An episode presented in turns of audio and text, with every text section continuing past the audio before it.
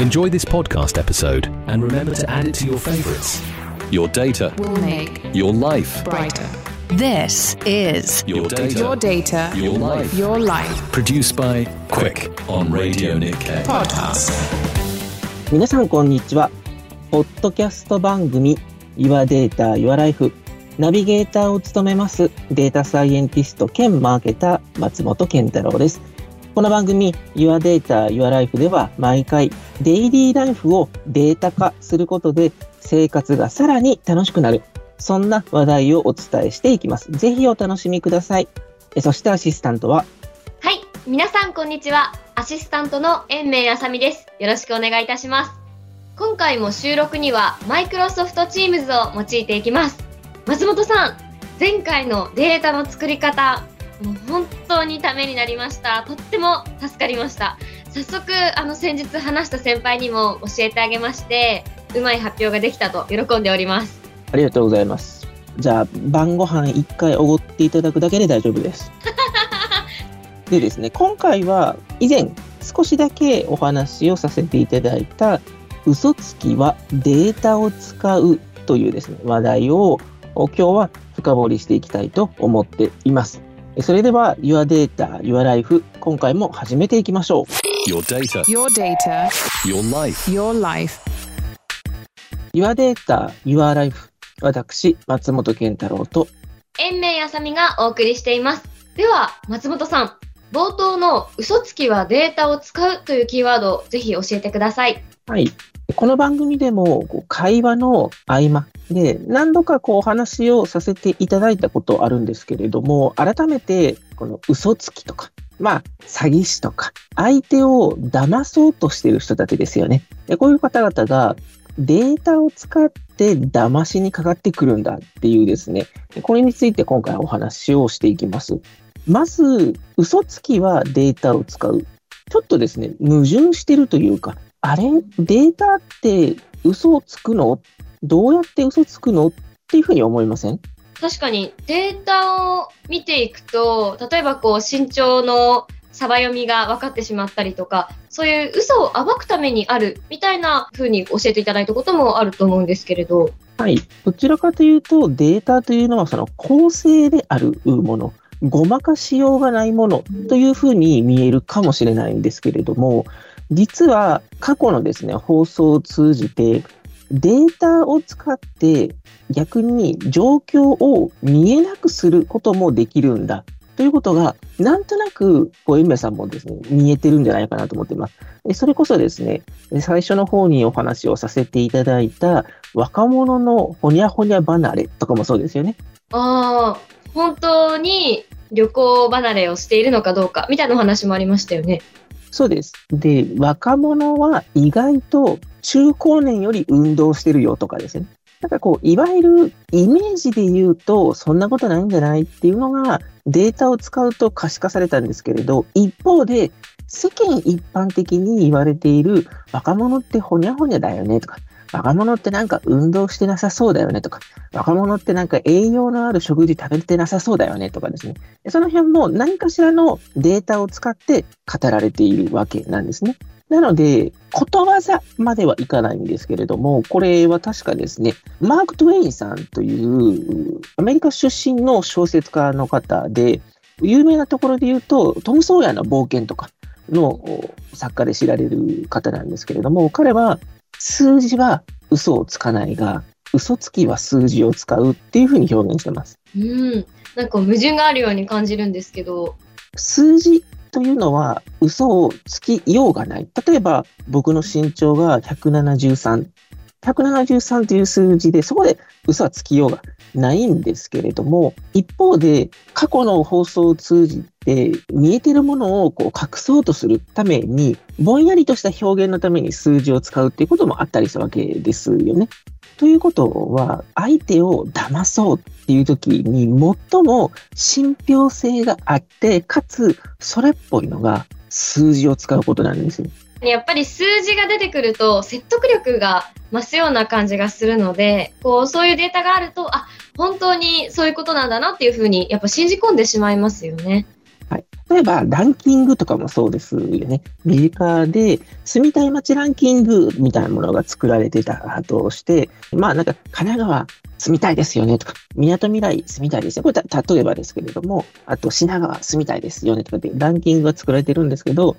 例えばそれが20代の住みたい街ランキングだった時に、それ渋谷で聞きましたそれとも新橋で聞きました。でも、結果変わってきますよねっていうのが、こう、過去お話をさせていただいてたこと。すなわち、住みたい街ランキング自体は嘘をついてないんですけれども、偏って作られたデータをもとに、ほら、若者は今は横浜の港未来がいいんですよとか、実は品川が人気なんですよ。データを使って騙そうとする人たちって、こういうふうに騙してくるわけです。数字は嘘はつかないですよ。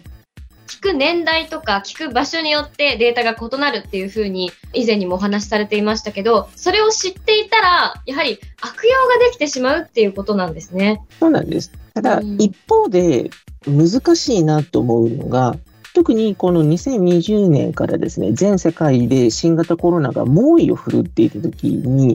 世の中がこの先どうなるかわからない、見えない、すごい不安だったと思うんですよ、皆さん。その時にスパーッと数字を使って、こうなるんだ、えー、数字で見るとこうなるんだって言うと、あたかもそれが真実のように見えてしまって、信じやすくなってしまうわけですよね。で、それを言ってる側も、本当かどうかはわかんない。多分こうなんじゃないかという仮で言ってるんですけれども、いつの間にか、えー、それが真実なんだ。ところがそうならなかった。例えばコロナの時も初期にマスクとか、あとはまあ手洗いとか、感染対策を一切しなかったら、うん十万人の方が亡くなってしまうんじゃないかという、かっこ仮なんですけれども、いつの間にかコロナが過ぎて1年経ったタイミングで、あの時そんなに知らなかったじゃないか、嘘つきだとかっていうふうに言われるわけですよね。誰も言ってる本人もそうなるとは言っていない。そうかもしれないんですけれども、数字が一人歩きしてしまうっていう難しさもあるんですね。だからこそ、こう、データを受け取る側としては、本当にそのデータが計測されて出ているのかどうか、もしこう仮にこう考えられているのかっていうのをちゃんと見極める必要がありますよね。おっしゃる通りなんです。なので、こう嘘つきはデータを使いますっていう、まあ、ある種のことわざみたいなものなのかなって僕は思ってるんですけれども、一つは数字を使ってもっともらしいことを言う方、ちょっともっともらしいことを言う方っていうと、なんか数字を使っている人全般を貶めているような表現になってしまうんですけれども、まあ、多分そうなんですよ。数字を使ってもっともらしいこと言ってる人を疑ってかかった方がいいって言ってるのは、比較的数字ってファジーで曖昧なところがあります。1たす1は2のように、すべての現象を数字で割り切れないわけですよね。なので、例えば少子化対策で、うん万円使うと出生率が上がるんだとか、ここにこの予算でこういうふうにすると出生率が何ポイント上がるかもしれない。みたいなことをおっしゃられている方は、うん？本当にそうなんですか？こうむしろその自分の脳内のアラートを上げる、危険信号を上げるというか、本当に世の中ってそんな数字でパキッと割り切れるもんなの？ちょっと考えた方がいい、あるいはちょっと計算し直してみた方がいいのかもしれないな。そういうふうに聞くのが実際はいいんだと思ってます。ということは、こうデータを受け取ってから、やっぱりこう自分自身でもう一度そのデータが本当なのかっていうのを、まあ、確かめるっていうことが一番大切っていうことなんですね。おっしゃる通りです。うん、そして、これをですね、今まで私お話をさせていただいたのは、どちらかというと、エンジェルマインドというか、天使の松本としてお話をさせていただきました。ここからはですね、悪魔の松本としてお話をさせていただくと、相手の人の信憑、信頼を高めたい、信用してもらいたい。そういう時は絶対数字を使うべきなんです。それは悪魔なんですか？それはですね、先ほど天使の松本は、数字っていうのはちょっとファジーなところがあると。そう数字でバチッと言ってしまうと、そうじゃない時もあるので、断言できないとことがあるわけですよ。ただこれを逆にあくまでっていうと、数字を使うっていうことは、相手に伝わりやすい、理解しやすい、想像しやすいので、本当はそうじゃなかったとしても、まあそうなんかなって、こう信頼度がちょっと増すわけですよ。例えば、悪魔の松本としてお話をすると、こう、英明さんがこう、タレント活動をされてらっしゃる中で、いや、なんかデータ的に見たときに、英明さんの今までのこの活躍ですよね、活躍記録を見ると、今までの様々なタレントを分析した結果、おそらく78%ぐらいの確率で、この先20代のうちにさんま御殿に出て、30代のうちに朝ドラに出て、40代のうちに大女優に輝く。これ確率なんですよ。でも78%なんですって言われると、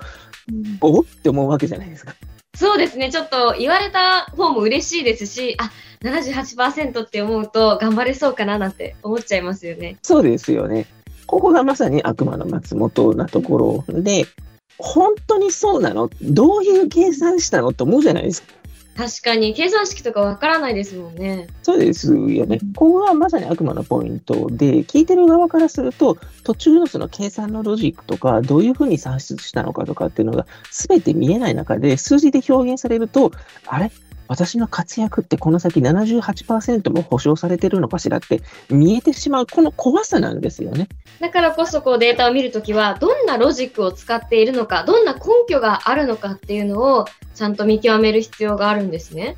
おっしゃる通りなんです。なので、そういった悪魔な人に出会うときは、まあ、さすがにね、面と向かって、それってどういう計算根拠なんですかって、こう、ちょっと空気を読まない、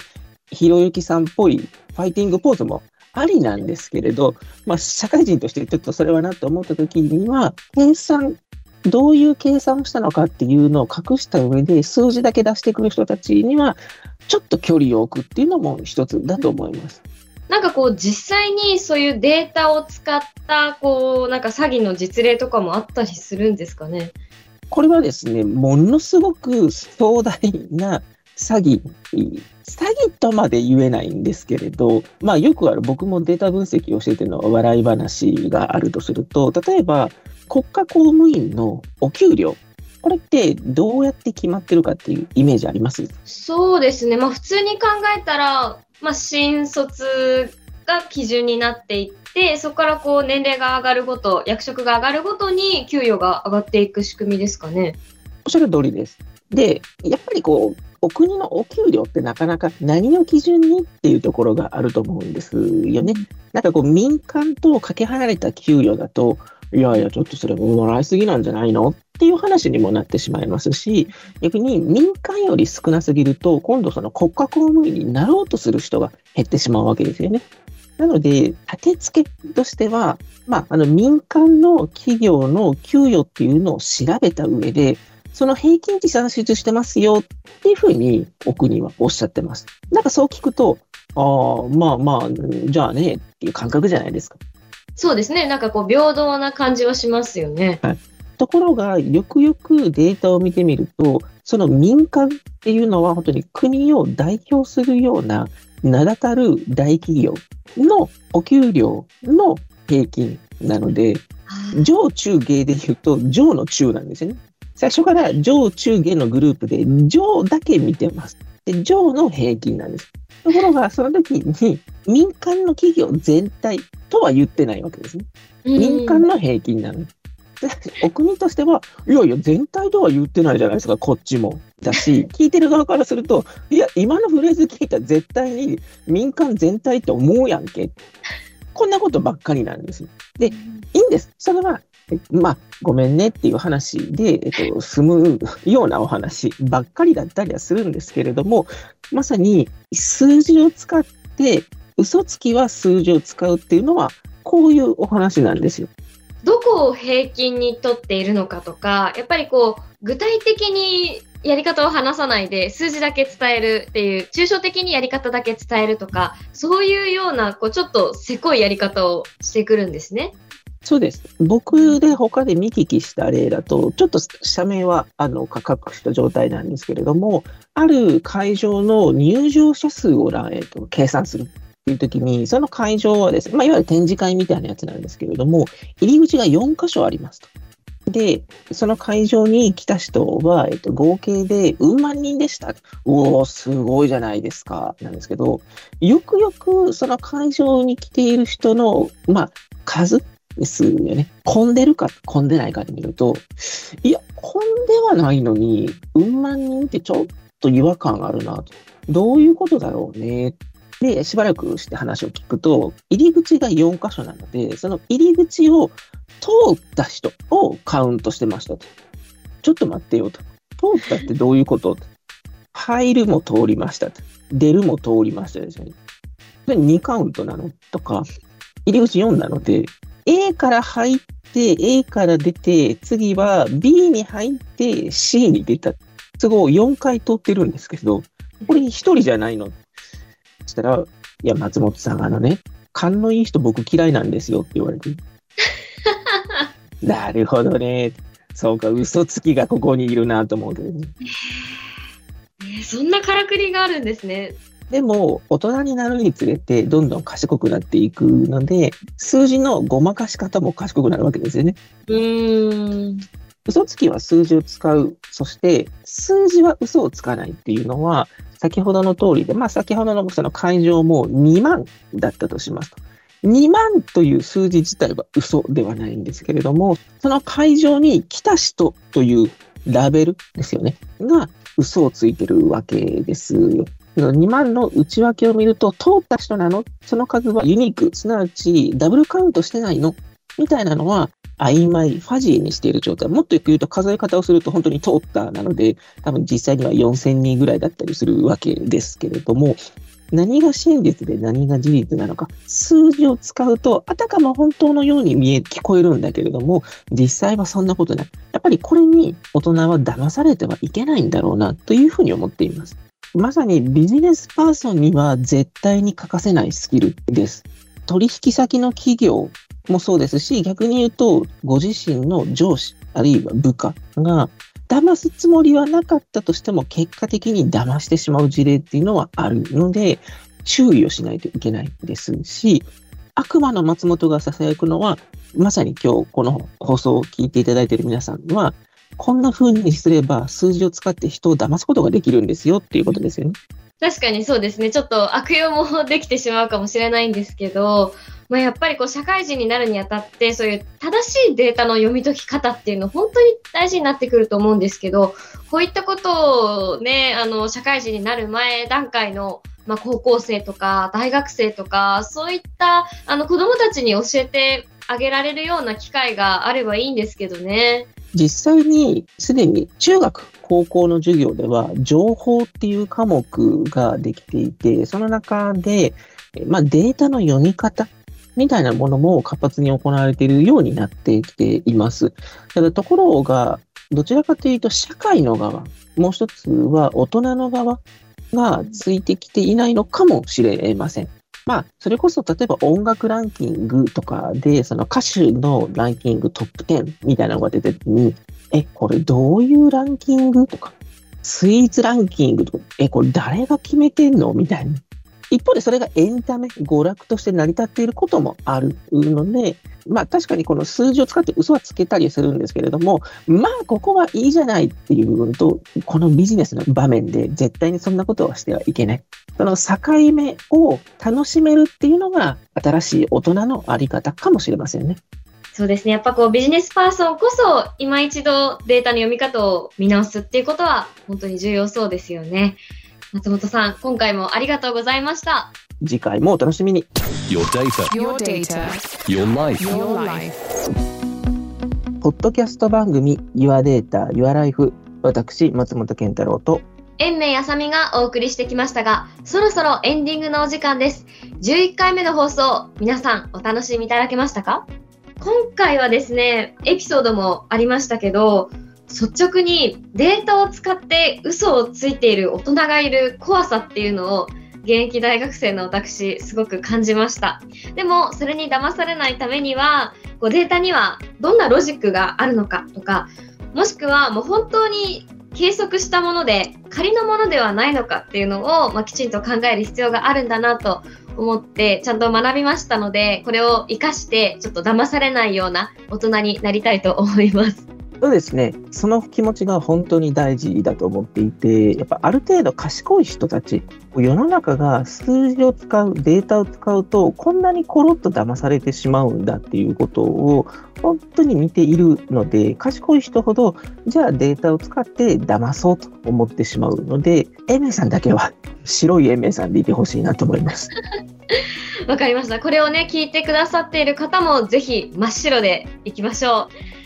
次回も様々な話題をデータを交えてお届けしていきます。実は次回の12回目がですね、この番組の一旦の区切り最終回となってしまいます。ちょっと寂しいですけれど、ぜひ最終回もお楽しみに。ポッドキャスト番組 Your Data, Your Life お相手はナビゲーターの松本健太郎、そして、延命あさみでした。最終回もお楽しみにポッドキャスト番組 Your Data, Your Life このコンテンツは企画、クイック、制作、ラジオ日経でお送りしました。